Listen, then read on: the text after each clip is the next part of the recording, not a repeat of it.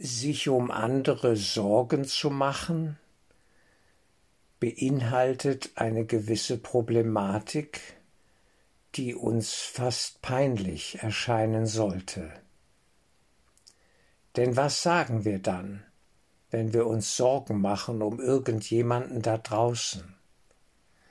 Wir sagen dann, Gott, du sorgst nicht richtig für ihn oder sie das muss ich jetzt übernehmen. Das ist ja furchtbar. Da läuft etwas schief. Und ich weiß, wie es richtig sein müsste. Wir vertrauen also nicht der göttlichen Führung, die ja jeder von uns bekommt, so oder so, egal welche Umwege wir hier zu gehen scheinen. Die göttliche Führung ist immer im Hintergrund dabei, ganz gleich, was geschieht.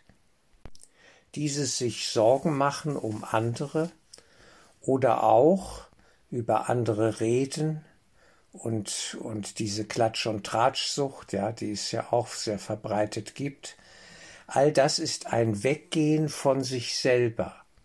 Man lenkt ab man will nicht auf sein eigenes Inneres schauen und bleibt dann bei den anderen, scheinbar im Positiven, indem man sich Sorgen um sie macht, oder im Negativen, indem man ihnen den Untergang prophezeit und so weiter und dass sie alles falsch machen.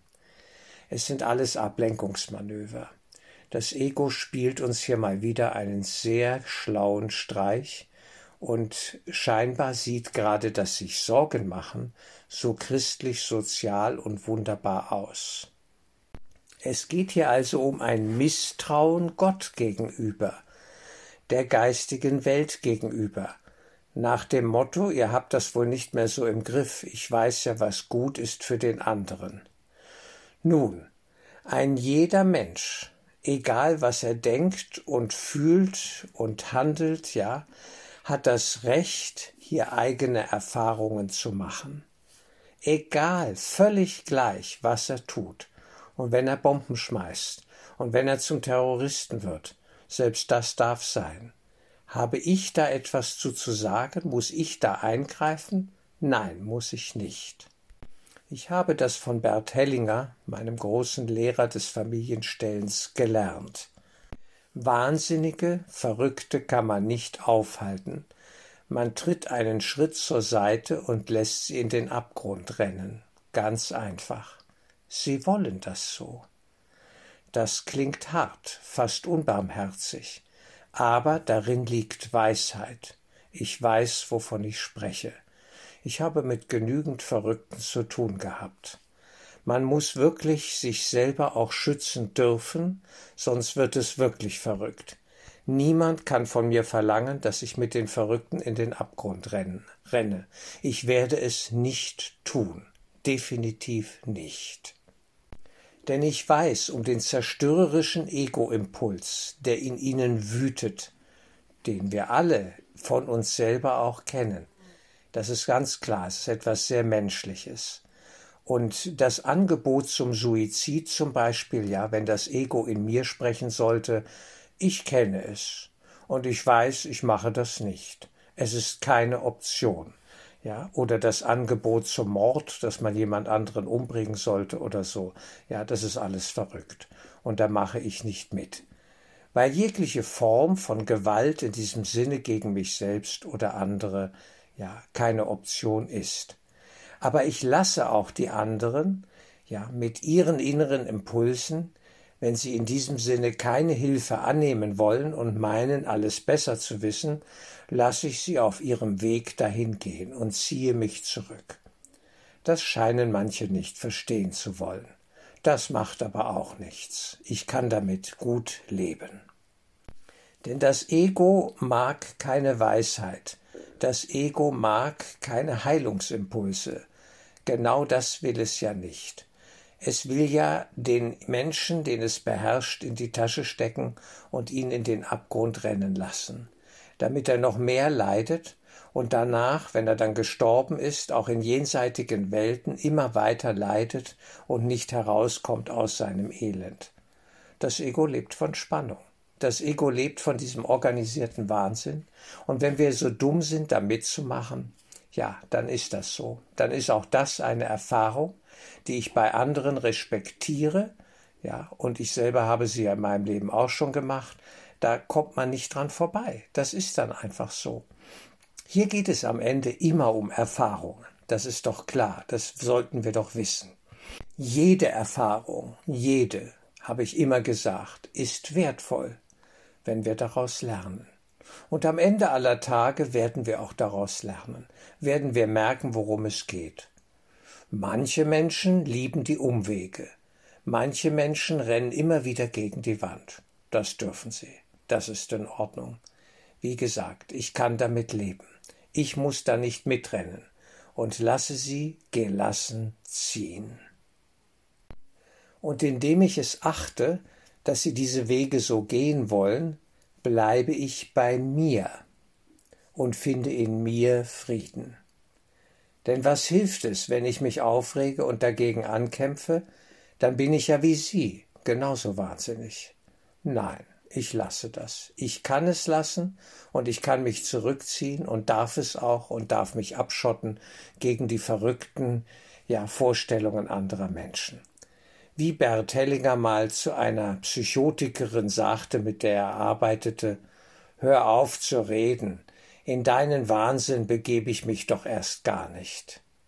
Da lass ich dich doch. Wenn du nicht raus willst, bleibst du halt da und gehst weiter.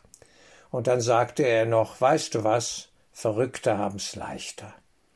In gewisser Weise. Sie plädieren auf verrückt. Sie meinen damit durchzukommen.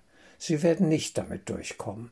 Die höhere geistige Ordnung, ja, wird das nicht zulassen. Denn am Ende aller Tage werden wir gefragt, willst du klar sein? Willst du an die Liebe, an das Höchste, an den Geist glauben und dich mit ihm verbinden? Oder möchtest du in deiner Destruktivität verharren, dir selbst und anderen gegenüber? Das ist doch die Frage. Was wollen wir denn nun? Ich wähle den Frieden. Ich wähle ihn auch, wenn ein anderer den Krieg wählt. Ich muss hier keinen Krieg führen. Wenn es nötig ist, führe ich ihn, aber friedvoll. Wenn es nötig ist, stehe ich auch vor Gericht, aber friedvoll. Ich habe Mitgefühl, auch mit meinen Feinden. Es ist in Ordnung. Ich kann damit leben. Ich überlebe alles, das weiß ich, und zwar im Geist. Mit dem körperlichen Tod, ja, kann man mir nicht drohen. Das bringt ja nun überhaupt nichts. Erstens habe ich schon gelebt und weiß, wie es hier ist und freue mich auf den weiteren geistigen Weg, ja, auf höheren Ebenen. Und zweitens, ja, ich bin im Einklang mit meinem Schicksal, mit allem, was noch ansteht. Ich weiß um meine Lektionen und ich lerne sie, so gut ich das kann. Das weiß ich selber am besten. Was wissen andere schon über mich?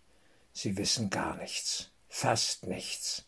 Aber sie manchmal meinen sie etwas zu wissen, ja, und reden dann über mich. Es interessiert mich nicht. Ich höre mir das gar nicht an. Es lohnt sich nicht. Es wäre reine Zeitverschwendung. Ich weiß am besten, was gut und was schlecht gelaufen ist und wo ich stehe. So nüchtern, so klar bin ich eben doch, weil ich diese Dummheiten des Egos durchschaut habe und nicht mehr mitmache. Ganz einfach. Ich möchte Frieden. Und ich weiß, dieser Frieden geschieht durch Vergebung. Vor allem, vor allem mir selbst gegenüber. Ich habe mir vergeben. Ich habe mir meine Fehler und meine Unzulänglichkeiten, die gewiss da waren und da sind immer wieder mal. Wir sind hier Menschen, ja. Ich vergebe mir das. Perfekt ist hier gar nichts. Es läuft, wie es läuft. Ich gebe mein Bestes. Fertig. Das genügt. Ich kann empfehlen, ja, anderen empfehlen, das auch so zu tun. Vergebung ist die Grundlage des inneren Friedens.